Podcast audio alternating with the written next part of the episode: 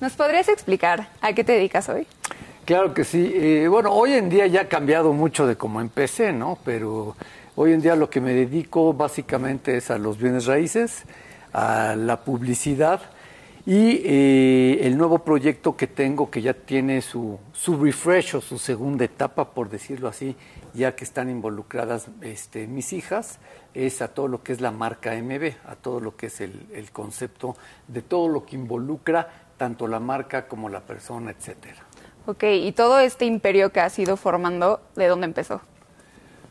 Uf, bueno, pues te hago la historia corta para que no, para que no aburra, pero eh, empecé, mira, vengo de, de familia este, 100% amantes de todo lo que es la comida, la bebida, etcétera, ¿no? Entonces, desde chavo, desde que tengo uso de razón, la comida formaba parte de mí como algo esencial. Mi, mi mamá de origen de bisabuela francesa, entonces este, ya 100% mexicana y todo, pero una gran cocinera mi mamá, ¿no?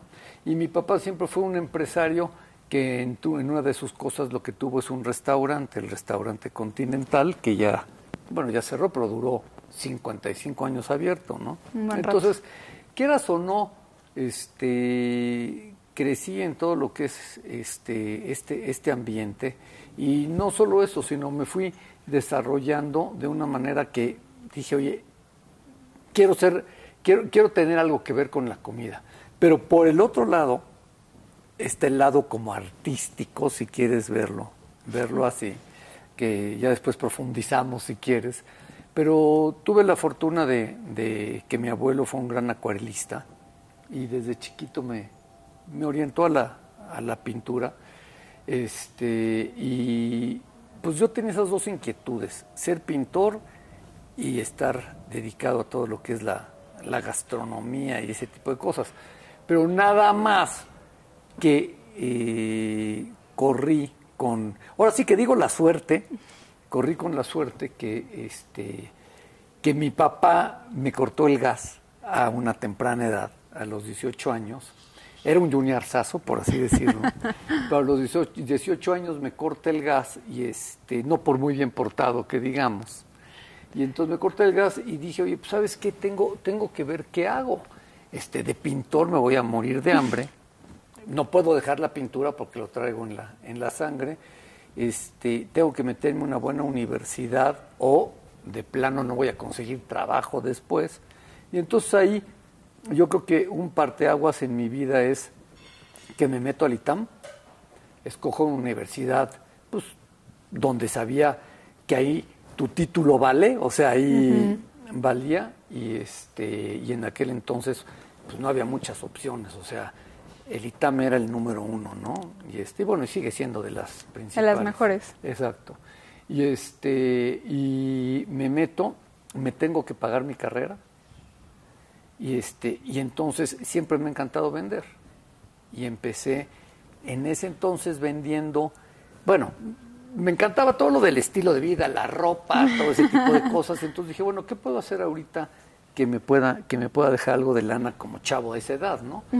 Y este, y empecé vendiendo eh, vinos, Okay. empecé vendiendo latería importada, empecé vendiendo camisas con telas italianas y todo eso. Entonces iba a trabajar al ITAM y a estudiar. y este y tuve y tuve la fortuna de rodearme de muy buena gente en el restaurante de mi papá. Yo conocí a muchos a muchos clientes porque ahí fue donde yo aprendí. O sea, digamos que iba todos los veranos a aprender en el restaurante, era lo que yo sabía hacer.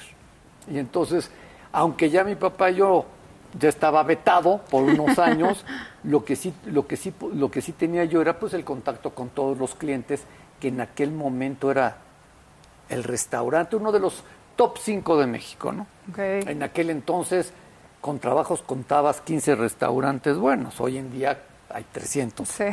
Entonces, eh, con, base, con, con, base en eso, eh, ya en el, en el ITAM, digo que aparte es una universidad que te ayuda a pensar y a ser muy competitivo. Este, dije, a ver, necesito hacer algo. de mi vida porque ya no puedo estar nada más vendiendo cosas. Dije, ¿qué hago? Pues, ¿qué sé hacer? Y todos mis amigos se habían metido a la bolsa. O sea, eran los momentos de que empezaba el boom de la bolsa y todo eso, ¿no? Y entonces eh, dije, oye, ¿qué puedo hacer para, para poder tener algo fijo? Si no, pues nada más voy a hacer un coyote, ¿no? Este, y dije, bueno, pues si lo que sé hacer es, sé lo que aprendí en, los en el restaurante de mi papá, en el restaurante continental. Tengo todo lo que es la comida, la esencia de lo que es este la cocina, ¿no? Por parte de mi mamá pues ¿por qué no pongo un restaurante? Pero pues de dónde saco el dinero, ¿no? Entonces, ¿qué es lo que hice? Pues se oye muy fácil, pero sí tuve que hacer, primero creer que lo puedes hacer. Y segundo dije, oye, ¿cómo, cómo, cómo, cómo, cómo consigo el dinero? Y conseguí el dinero juntando a cinco amigos de, tal forma de que les dije, oye, yo no cobro sueldo ni nada, a mí denme el 20% de las acciones, quédense ustedes con el 80%, yo no voy a cobrar un sueldo y abramos un restaurante, una cantina fina, porque en aquel entonces a las cantinas no podían entrar las mujeres. Okay. Y a mí me encantaban las cantinas, etcétera. dije, oye, ¿por qué las mujeres no pueden entrar a las cantinas? Y sí, sí es cool, ¿no? Y entonces hice la primera cantina fina en México. Y salió, salió muy bien porque de un lado tenía el restaurante y dividido por una pared la, el bar, cantina. Y dejaba yo entrar ya mujeres. O sea, dije, pues la verdad es como un bar.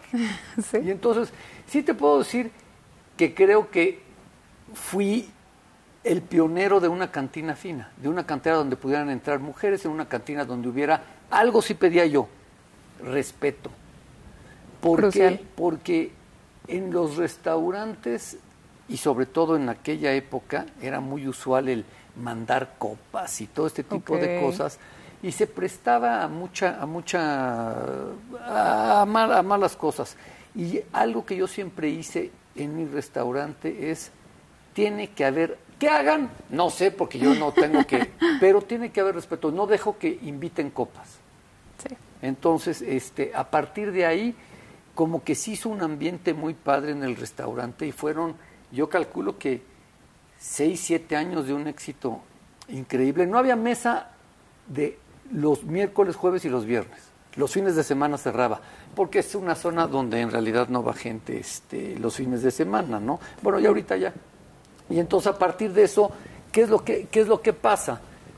En cuestión de, de mi etapa como restaurantero, es que veo venir la competencia. Okay.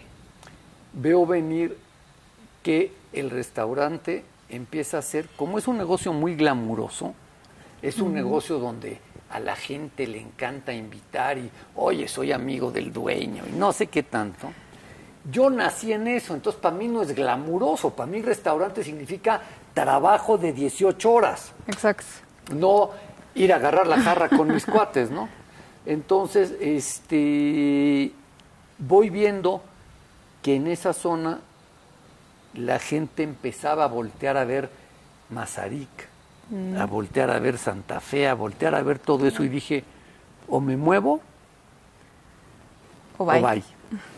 Y la verdad me moví y este y eh, cuando me quedo con, con todo el restaurante, porque quiebra el primer año, eso lo omití, pero es importante decirlo, ¿Qué es lo que hago? Llego yo a decirle a los socios, oye, ¿sabes qué? Me salgo, ya no, no, no hablamos el mismo idioma. Desde ahí el restaurante es donde yo me convenzo que el restaurante se maneja mucho con el corazón. Okay. Entonces, hacer lo que tú tienes ganas de que tu cliente reciba.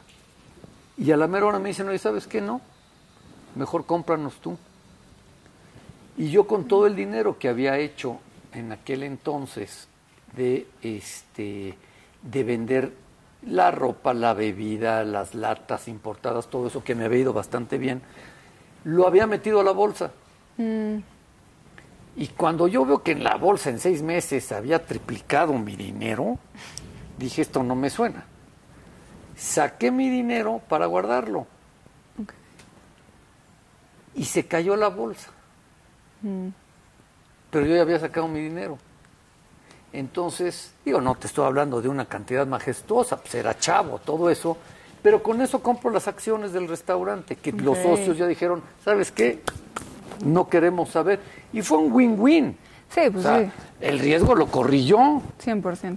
Cuando yo me quedo con el restaurante solo, hasta llego con mi papá a decirle, oye, mira, ve ya, tu hijo salió muy, muy, muy hábil, préstame dinero para empezar, ¿no? Y me dice, no, no tengo. Dije, tómala. Nuevamente otra, otra buena, buena este, situación en mi vida, porque eso me obligó a tener que buscar alguien con quien crecer.